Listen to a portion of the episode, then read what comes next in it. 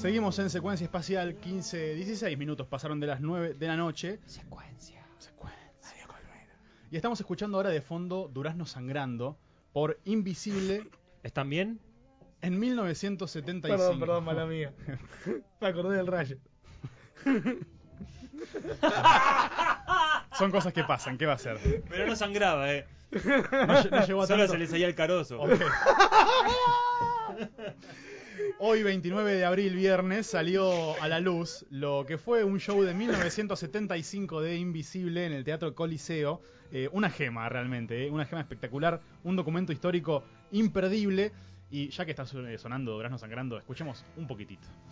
Pasó cierto tiempo en el mismo lugar hasta que un buen día se puso a escuchar una melodía muy triste del sur que así le lloraba desde su interior.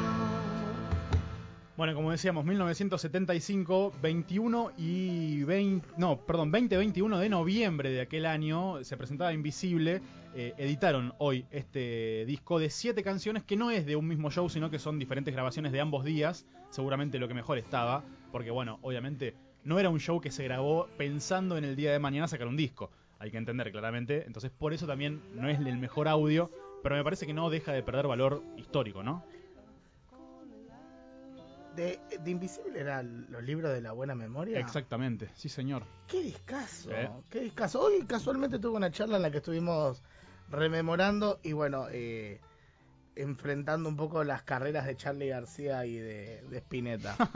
Que es muy loco lo que pasa porque generalmente a Spinetta se le, se le mete todo su conglomerado de bandas y de estilos por los que pasó para elegir un disco favorito.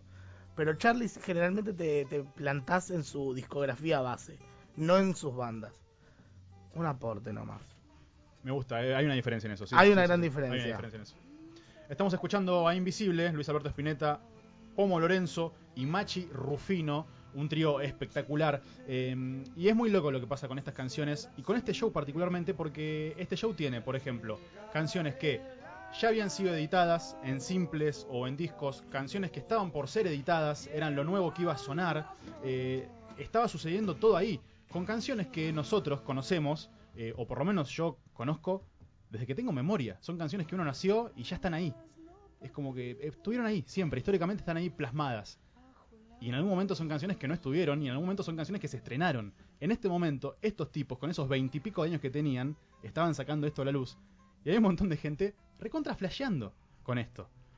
Invisible en vivo, en el Teatro Coliseo.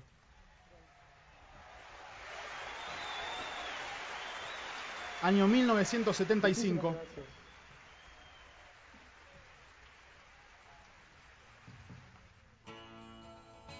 El disco, como te Oh. dije, tiene siete canciones y una de ellas es esto. Claro. Lo escuchamos, ¿no? Hoy tu pollera gira el viento, quiero verte bailar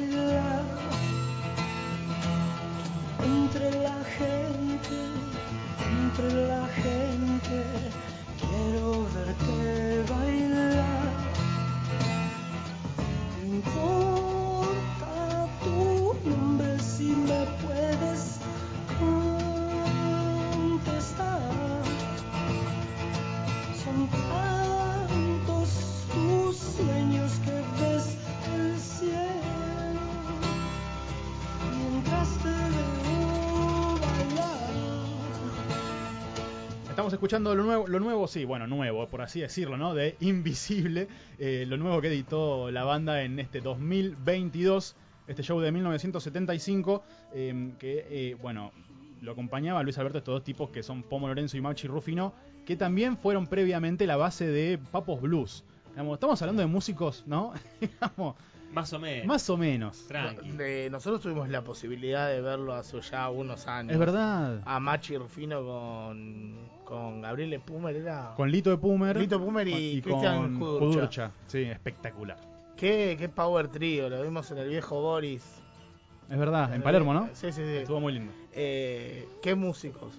Qué músicos. Y una, una de las cosas que posteó Machi Rufino en su Instagram fue eh, que además, eh, en la previa, ¿no? A este lanzamiento, que además de, de eh, enloquecerte o ena- enamorarte de estas canciones, vas a notar lo que tocábamos.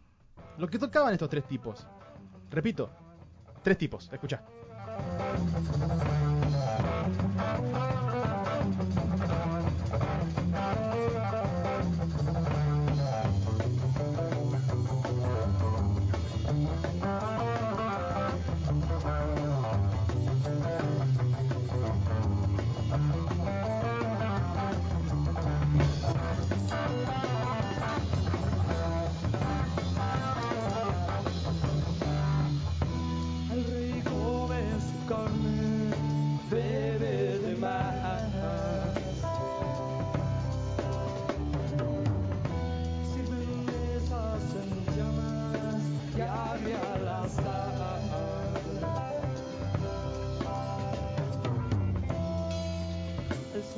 Del castillo la reunión. De un.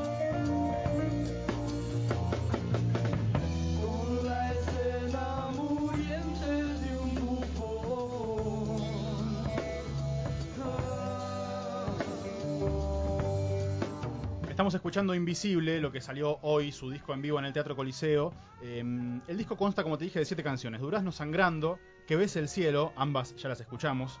Perdonado, que va a sonar en un ratito porque es como, ¿no? Como No, no. un lujito. Sí, sí, sí. Hermoso. El diluvio y la pasajera, Oso del sueño, Viejos ratones del tiempos y La azafata del tren fantasma, que es lo que estamos escuchando ahora, que si no me equivoco dura 17 minutos.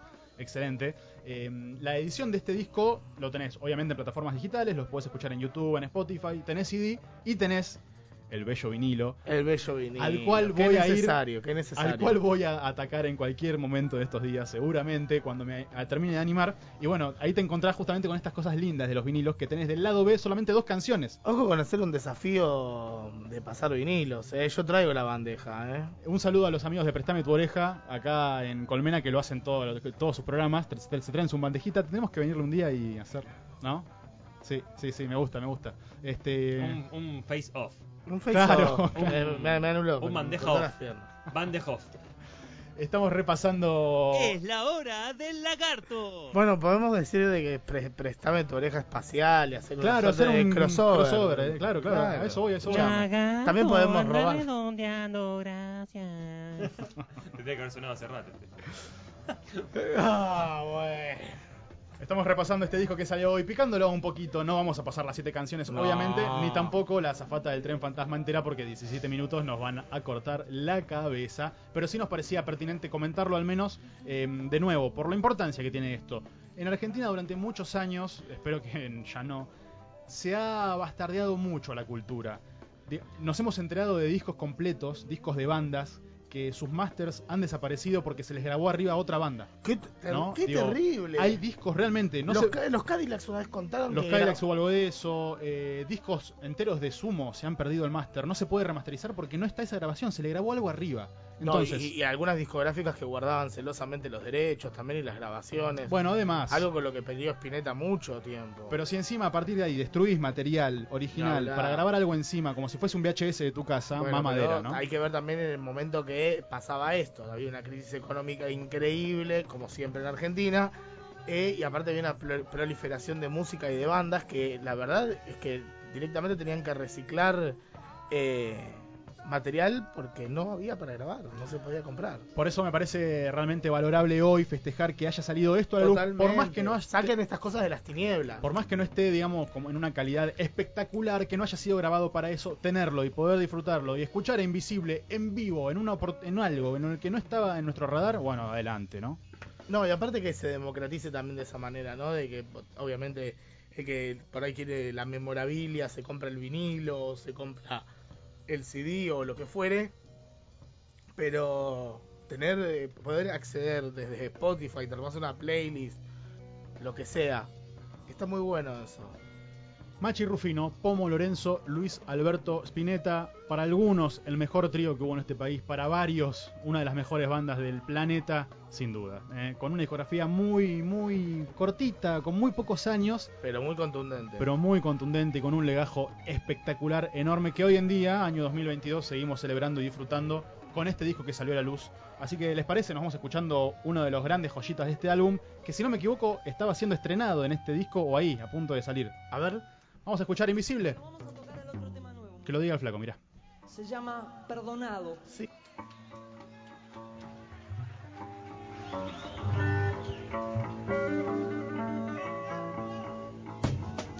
Es un tema que habla de un perro, de un viejo perro blanco.